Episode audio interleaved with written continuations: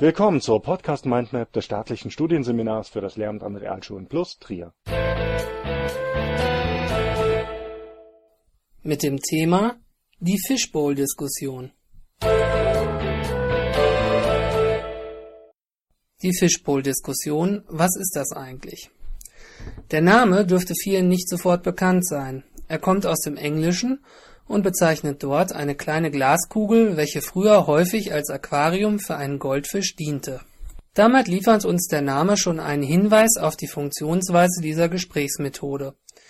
Wie in einem solchen kleinen Aquarium befindet sich eine kleine Gruppe von Diskussionsteilnehmern in der Mitte einer Gesprächsrunde und wird dabei von einer größeren Teilnehmergruppe, welche außerhalb der Runde sitzt, beobachtet Sie übernehmen also gewissermaßen die Rolle des Goldfisches in seinem Aquarium, der von außen betrachtet werden kann.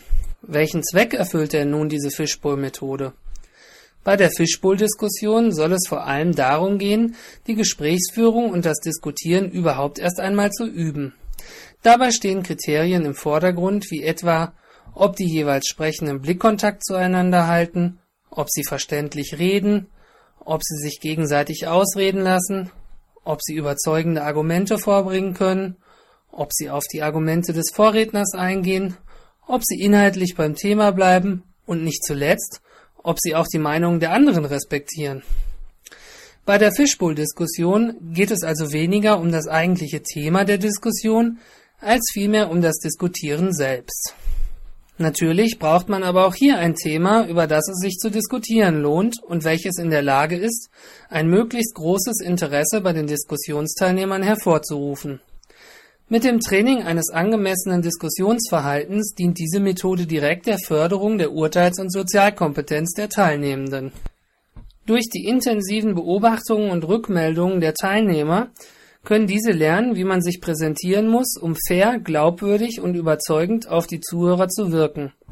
Die Fishbowl-Diskussion kann aber auch sehr hilfreich dabei sein, die Atmosphäre in einer Klasse positiv zu beeinflussen. Was sind geeignete Anlässe für eine Fishbowl-Diskussion? Da es bei dieser Methode ja vor allem um das Einüben von Gesprächsführung und des Diskutierens geht, bietet sich eine breite Spanne von fachübergreifenden Einsatzmöglichkeiten an. Für Fächer wie Deutsch, Gesellschaftskunde oder Religion sind die Einsatzmöglichkeiten offensichtlich. Aber auch in Klassenleiterstunden oder bei sämtlichen Anlässen, bei denen es darum geht, eine Gruppe zu formen, die Gesprächskultur zu fördern oder zu lernen, wie man Streitsituationen und Konflikte auf vernünftige Art löst, bietet sich diese Methode als nützlich an. Gerade jüngere Schüler profitieren hierbei von der Fishbowl-Diskussion, weil sie in einem geschützten Umfeld ihr Gesprächsverhalten erforschen und trainieren können. Ebenso nützlich ist diese Methode in der Vorbereitung auf die späteren Berufsanforderungen in Bewerbungsverfahren, in denen häufig auch Gruppendiskussionen dazu dienen sollen, die Teamfähigkeit von Bewerbern zu prüfen. Es bietet sich an, die Fishbowl-Diskussion in der Erarbeitungsphase des Unterrichts einzusetzen, Sie kann aber auch dazu dienen, Gesprächsregeln schon im Vorhinein zu klären, die dann später Anwendung finden sollen, wenn die Klasse ans eigenständige Diskutieren geht. Aber auch zur Reflexion über eine vorangegangene Diskussion kann die Methode herangezogen werden, um das Diskussionsverhalten im Nachhinein zu besprechen. Wie kann die Durchführung einer Fishbowl-Diskussion aussehen? Wenn ein Thema für eine Diskussion ausgewählt wurde, wird eine kleine Diskussionsgruppe gebildet, welche in der Mitte des Raumes Platz nimmt. Die Größe dieser Diskussionsgruppe sollte fünf bis sieben Schüler nicht überschreiten. Die anderen Teilnehmer bilden nun einen größeren Stuhlkreis um diese Gruppe herum. Im ersten Durchlauf können die Mitglieder der inneren Gruppe aus Freiwilligen bestehen. Bei weiteren Durchläufen sollte allerdings darauf geachtet werden, dass dann der Zufall oder das Los über die Zusammensetzung der Diskussionsgruppe entscheidet. Die äußere Gruppe aus Beobachtern bekommt nun Beobachtungsbögen ausgeteilt, welche dabei helfen sollen, sich auf wichtige Gesprächsmerkmale zu konzentrieren.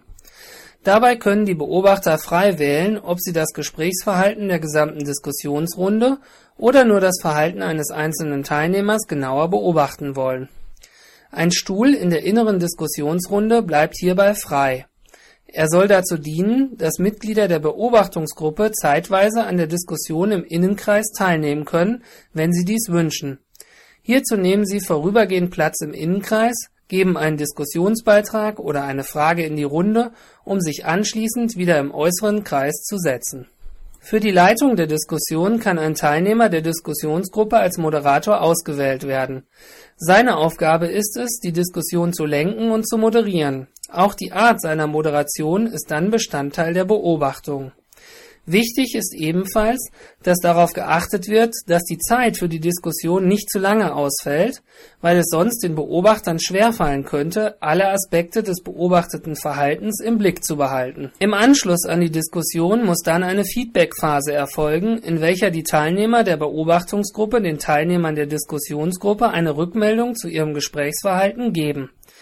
Diese Rückmeldephase sollte in zwei Abschnitte unterteilt werden Zunächst sollten die Teilnehmer der Diskussion ihre eigenen Empfindungen während der Diskussion beschreiben. Erst im Anschluss daran erhalten sie dann die Rückmeldungen durch die Beobachtergruppe. Dabei sollte stets auf eine wertschätzende Art und Weise der Rückmeldung geachtet werden. Bestärkung ist gerade auch bei dieser Methode wichtig, damit Selbstvertrauen aufgebaut werden kann. Als mögliche Leitfragen für das Feedback bieten sich zum Beispiel an Was waren die beobachteten Stärken dieser Runde oder was kann man tun, um das Gesprächsverhalten zu verbessern? Die Beobachtergruppe sollte also nicht nur das Verhalten der Diskussionsgruppe kritisieren, sondern gleichzeitig versuchen, konstruktive Verbesserungsvorschläge zu unterbreiten. Worin liegen die möglichen Probleme bei dieser Methode? Wie schon erwähnt, geht es bei der Fishbowl-Diskussion nicht in erster Linie um das Diskussionsthema, sondern um das Einüben von Diskussionsregeln und Gesprächsverhalten. Die Gruppendiskussionen werden also durchgeführt, um das Miteinander Diskutieren zu erlernen. Es ist wichtig, dass man dies in der eigenen Planung berücksichtigt und nicht etwa davon ausgeht, dass die Schüler das Diskutieren bereits beherrschen. So sollte man darauf vorbereitet sein, dass es gerade am Anfang bei den Versuchen mit dieser Methode zu Problemen kommen kann. Die Diskussionen können schleppend und zäh verlaufen oder der Moderator ist nicht in der Lage, die Funktion der Moderation in ausreichender Weise auszufüllen. Gerade hierbei ist es wichtig, dass man als Lehrkraft jetzt nicht ungeduldig reagiert. Bestärkung und das Aufbauen von Selbstvertrauen sind hier besonders wichtig. Eine solche Diskussion kann durchaus auch einmal etwas emotionaler und temperamentvoller ablaufen, insbesondere dann, wenn das Temperament mit einigen Diskussionsteilnehmern durchgeht. Ein Mittelmaß zwischen Sachlichkeit und Emotionalität sollte hier ermöglicht werden, damit das Gespräch nicht zu sachlich und unterkühlt verläuft und damit langweilig zu werden droht. Als Lehrer sollte man ein klares Bild davon haben, was eine faire und gelungene Diskussion ausmacht. Ein guter Diskutant redet beispielsweise nicht nur selbst, sondern ist auch gekennzeichnet durch konzentriertes Zuhören und Eingehen auf den Gesprächspartner. Die Fishbowl-Diskussion ist also eine gute Methode, um ein angemessenes Diskussions- und Gesprächsverhalten in Gruppen zu trainieren. Als Vorlage für diese Episode dienten die Texte von Wolfgang Mattes, Methoden für den Unterricht, 75 kompakte Übersichten für Lehrende und Lernende, erschienen im Schöning Verlag im Jahr 2009.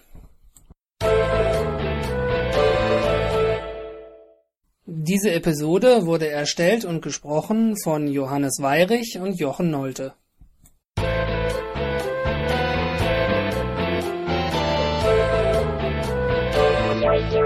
Das war eine Folge der Podcast Mindmap Schule des staatlichen Studienseminars für das Lehramt an Realschulen plus Trier. Wenn Sie an weiteren Inhalten rund um das Themengebiet Schule interessiert sind, googeln Sie einfach Staatliches Studienseminar für das Lehramt an Realschulen Plus Trier.